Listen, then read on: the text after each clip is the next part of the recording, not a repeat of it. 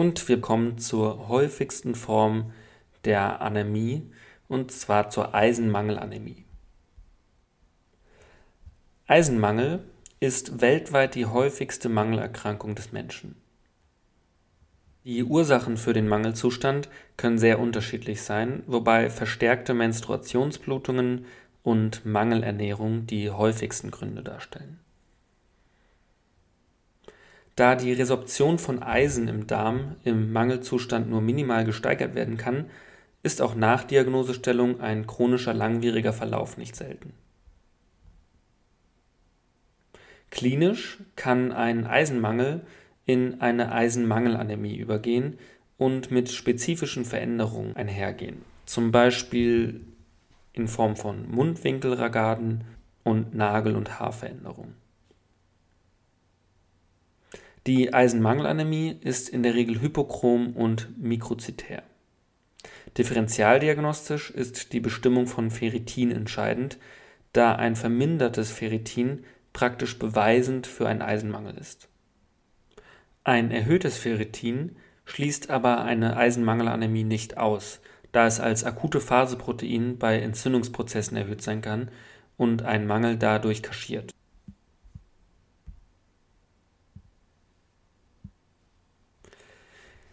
Zunächst mal zur allgemeinen Definition. Der Eisenmangel kann je nach Ausprägung in drei Stadien unterteilt werden.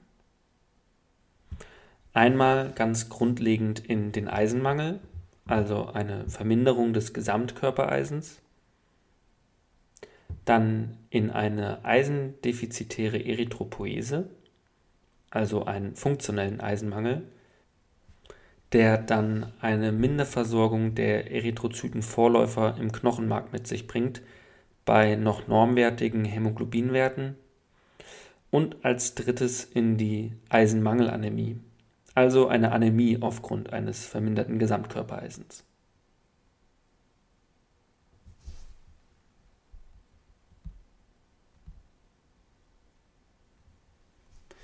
Zur Epidemiologie ist wichtig zu sagen, dass Frauen im Verhältnis von 5 zu 1 häufiger betroffen sind als Männer.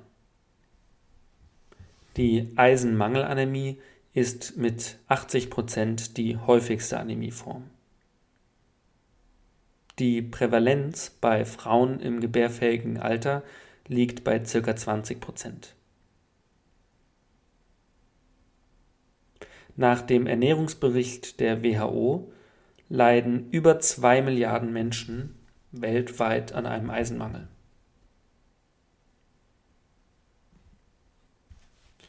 Zur Ätiologie.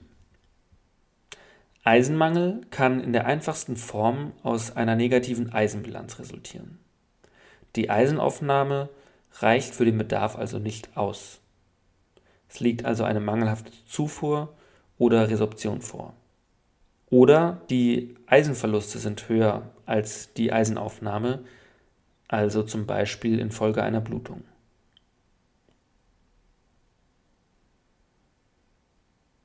Diese beiden Punkte werden jetzt nochmal kurz genauer angeschaut, also die mangelhafte Eisenaufnahme und die erhöhten Eisenverluste.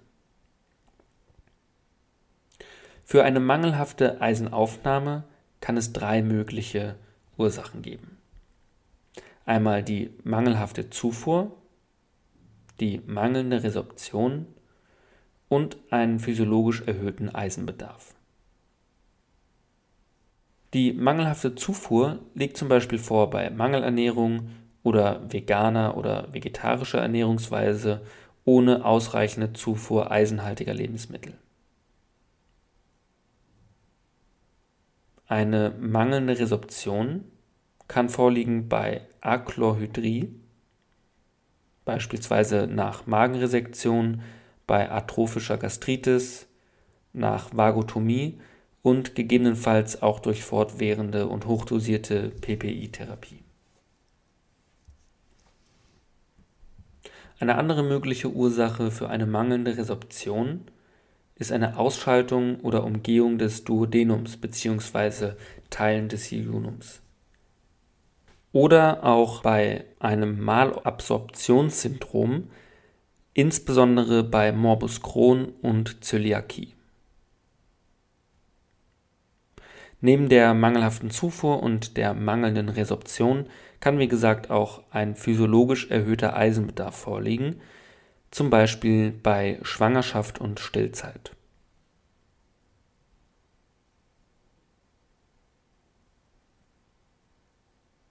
Eisenverluste sind meist durch Blutung bedingt. Durch Menstruation, Hypermenorrhoe und Menorrhagien ist die Häufigkeitsverteilung bei den Geschlechtern auch zu erklären. Dadurch ist also das weibliche Geschlecht deutlich häufiger betroffen. Andere mögliche Blutungsursachen können gastrointestinale Blutung sein, maligne Erkrankung, häufiges Blutspenden, Hämodialyse oder hämorrhagische Diathesen. Eine dritte Möglichkeit, noch neben der mangelhaften Eisenaufnahme und den erhöhten Verlusten durch Blutung, ist eine Eisenverwertungsstörung, auch als Anämie des chronisch Kranken bezeichnet. Insbesondere bei komplexeren Formen der Eisenmangelanämie spielen Hepzidin vermittelte Prozesse eine Rolle, die durch eine Verwertungsstörung des Speichereisens bzw. eine gehemmte Eisenresorption charakterisiert sind. Hepzidin ist ein akute-Phase-Protein, das vermehrt bei chronischen Entzündungen und Erkrankungszuständen freigesetzt wird. Also als Folge einer chronisch entzündlichen Erkrankung, wie zum Beispiel rheumatoide Arthritis oder Morbus Crohn, chronische Herzinsuffizienz, chronische Niereninsuffizienz. Oder infolge von Malignomen, dabei insbesondere im Verlauf onkologischer Therapien.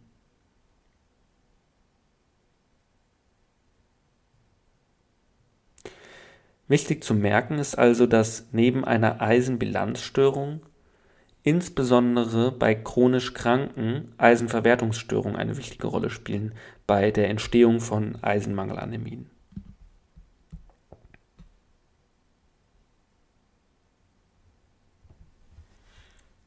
Kommen wir zur Pathophysiologie der Eisenmangelanämie. Auch hier kann man natürlich zwischen verschiedenen Formen unterscheiden. Als erstes mal zur enteralen Eisenaufnahme.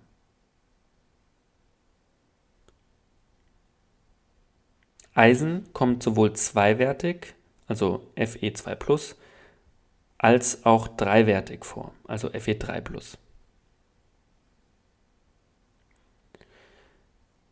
Die Resorption erfolgt fast ausschließlich in Form von zweiwertigem Eisen. Die gleichzeitige orale Aufnahme von Vitamin C, was ein Antioxidant ist, erhöht die Eisenresorption, also die Resorption von Fe2+, von zweiwertigem Eisen.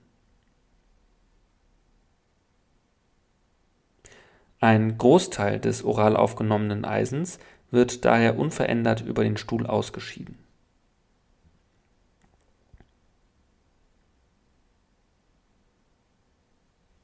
Neben der enteralen Aufnahme spielt auch die Regulation des Eisenhaushalts eine Rolle.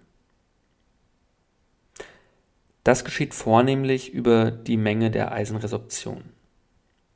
Ein Regulatorprotein ist das Hepzidin. Das Protein Hepzidin hemmt sowohl die enterale Eisenaufnahme als auch die Freisetzung von Eisen aus Makrophagen und Hepatozyten, die das Eisen des Erythrozytenabbaus wieder in den Blutkreislauf abgeben. Neben Aufnahme und Regulation gibt es dann ja noch die Eisenresorption. Bei gefüllten Eisenspeichern liegt die Resorption bei ca. 5 bis 10 Prozent. Bei einem Eisenmangel ist eine Resorptionssteigerung nur auf 20 bis 30 Prozent möglich.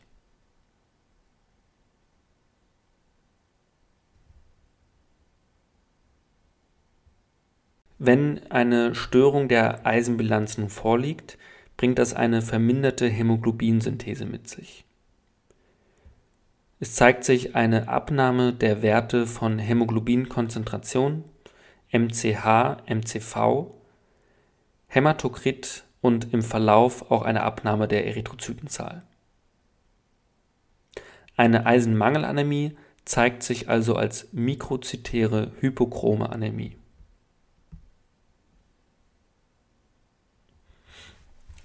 Weiter geht es jetzt mit den Symptomen und der Klinik. Spezifische Symptome der Eisenmangelanämie können sein Mundwinkelragaden, rezidivierende Aften der Mundschleimhaut, ein Plummer-Winson-Syndrom, das ist eine Atrophie der Mundschleimhaut, möglicherweise auch von Pharynx und Ösophagus mit brennender Zunge und Dysphagie. Außerdem können sich zeigen Nagel- und Haarveränderung, also Nagelbrüchigkeit und Haarausfall oder Hohlnägel. Unter Umständen auch kognitive Defizite und Konzentrationsstörungen, Schlafstörungen und gegebenenfalls ein Restless Leg Syndrom. Bei einer Eisenmangelanämie können sich natürlich auch die allgemeinen Symptome der Anämie zeigen. Also Blässe der Haut und Schleimhäute, schnellere Ermüdbarkeit bzw. abnehmende Leistungsfähigkeit, Belastungsdyspnoe und Tachykardie.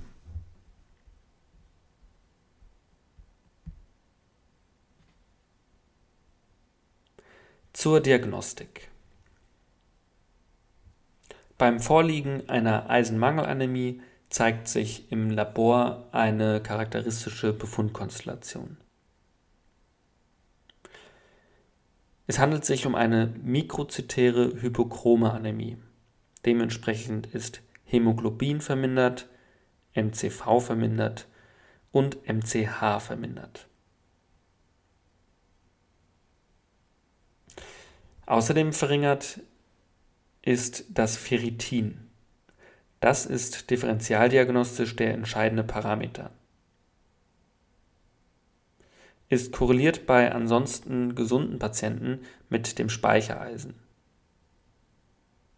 Es ist deutlich sensitiver als das Serumeisen und erlaubt eine Unterscheidung zwischen einer Eisenmangelanämie und einer Anämie des chronisch Kranken.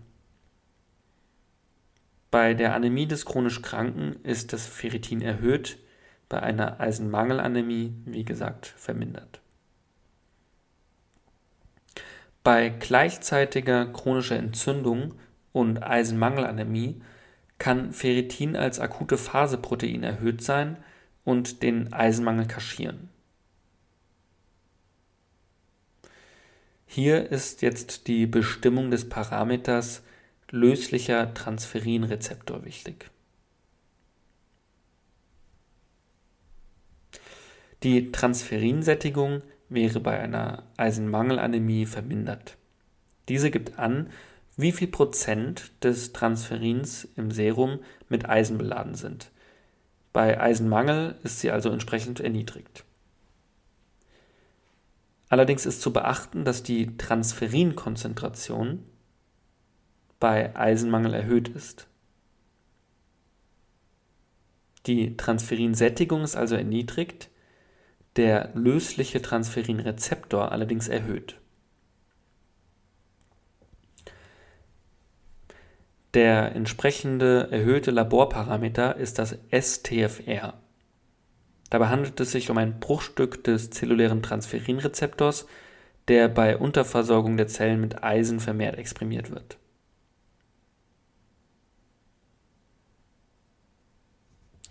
Eine wichtige Kennzahl kann jetzt der STFR Ferritin Index sein. Dabei wird STFR durch den Logarithmus von Ferritin geteilt. Das erhöht die Sensitivität und Spezifität des Parameters. Gut, neben Transferin oder dem Transferinrezeptor Ferritin und den üblichen Laborparametern wie Hämoglobin, MCV und MCH ist noch die Retikulozytenzahl wichtig. Diese ist bei der Eisenmangelanämie vermindert.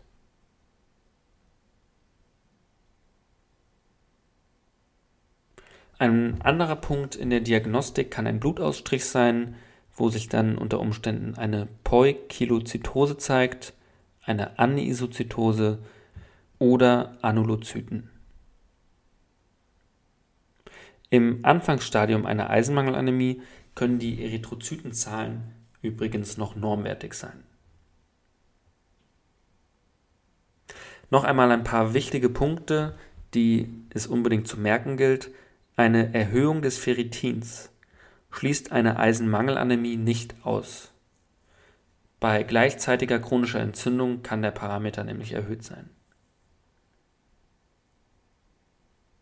Das Serum Eisen ist ein wenig spezifischer Marker und unterliegt zirkadianen Schwankungen. Seine Bestimmung ist in der Diagnostik der Eisenmangelanämie obsolet. Eine Ferritinerniedrigung bei erniedrigter Hämoglobinkonzentration ist für eine Eisenmangelanämie praktisch beweisend.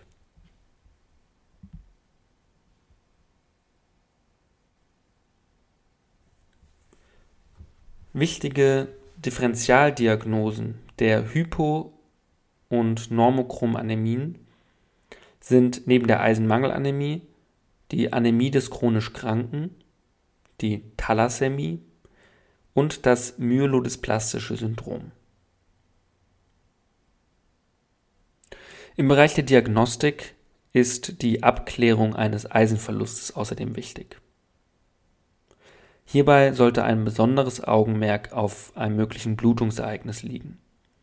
Zum Beispiel auffällig durch blutigen Urin oder Teerstuhl Zahnfleischbluten oder Nasenbluten. Andere mögliche Ursachen sind Medikamenteneinnahme, Zyklusanomalien bzw. ungewöhnliche Blutungen,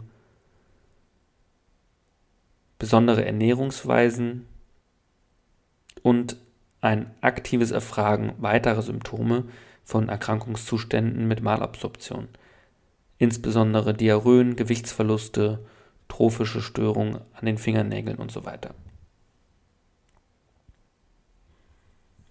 Zur Abklärung eines Eisenverlustes gehört dann natürlich auch die körperliche Untersuchung inklusive digital-rektaler Untersuchung und besonderem Augenmerk auf Anzeichen für weitere Mangelzustände. Zur Basisdiagnostik gehören bei der Abklärung eines Eisenverlustes Urinsticks, Stuhltest auf okkultes Blut, eine Abdomensonographie und ein Labor, um Hämolyseparameter zu ergänzen.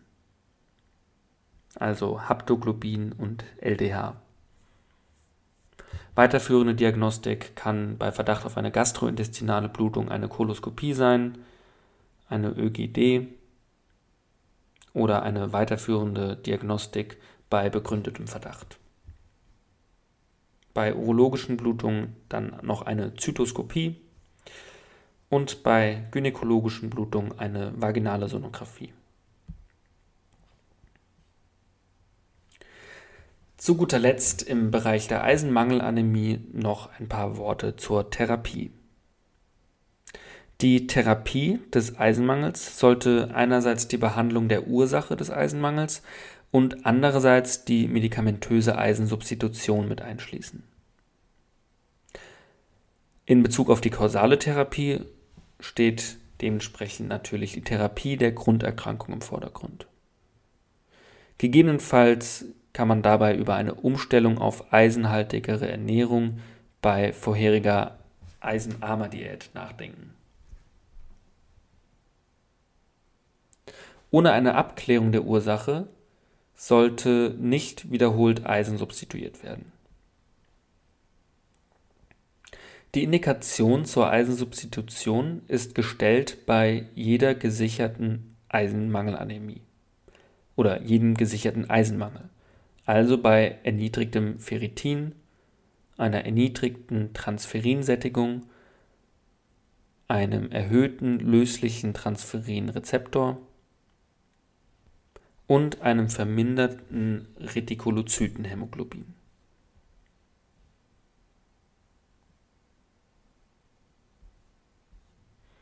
Die Eisensubstitution kann dann per Os oder parenteral erfolgen. Per Os gibt es zweiwertiges Eisen als Tabletten, Kapseln oder Tropfen.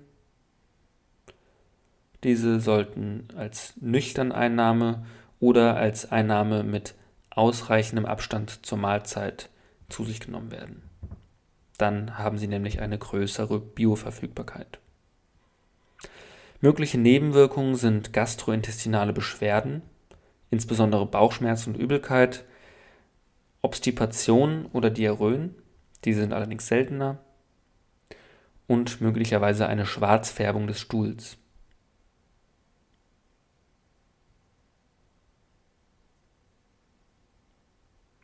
Mögliche Wechselwirkungen bestehen bei bestimmten Nahrungsmitteln. Diese verringern dann die Resorption bei gleichzeitiger Einnahme. Zum Beispiel Kaffee, Tee, Milch, bestimmte Gemüse- und Getreideprodukte. Andere Ursachen neben den Nahrungsmitteln können auch Medikamente sein, insbesondere Antazida, PPI oder Tetrazykline. Nach Normalisierung des HB-Wertes sollte die Einnahme für drei bis sechs Monate fortgeführt werden zum Auffüllen des Eisenspeichers. Neben der Eisensubstitution per Os gibt es dann ja noch die parenterale Eisensubstitution. Diese erfolgt mit dreiwertigem Eisen. Die Indikation besteht bei Unverträglichkeit oder Ablehnung oraler Eisenpräparate, Eisenresorptionsstörung oder einer Insuffizienz der Substitution per Os. Oder auch bei Epogabe und Tumoranämien. Die Durchführung erfolgt IV als Infusion, möglichst in der am besten verträglichen Zubereitungsform Eisencarboxymaltose. Die parenterale intravenöse Eisengabe kann aber auch Probleme mit sich bringen. Es sollten dextranbasierte bzw. ältere Präparationen gemieden werden, da schwere Nebenwirkungen und Unverträglichkeitsreaktionen möglich sind. Bei Eisencarboxymaltose ist dies erheblich seltener dennoch möglich.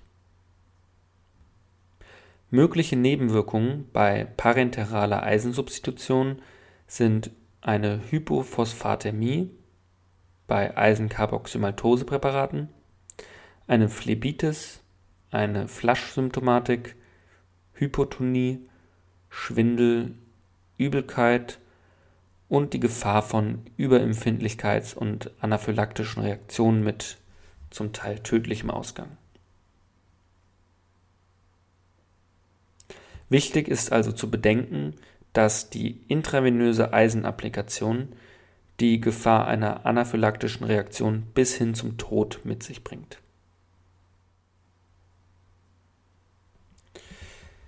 Wenn Eisen substituiert wird, sollte eine Therapiekontrolle nach zwei Wochen erfolgen in Form von Bestimmung von Retikulozyten und HB. Und das war es dann zur Therapie und somit auch zum gesamten Kapitel Eisenmangelanämie.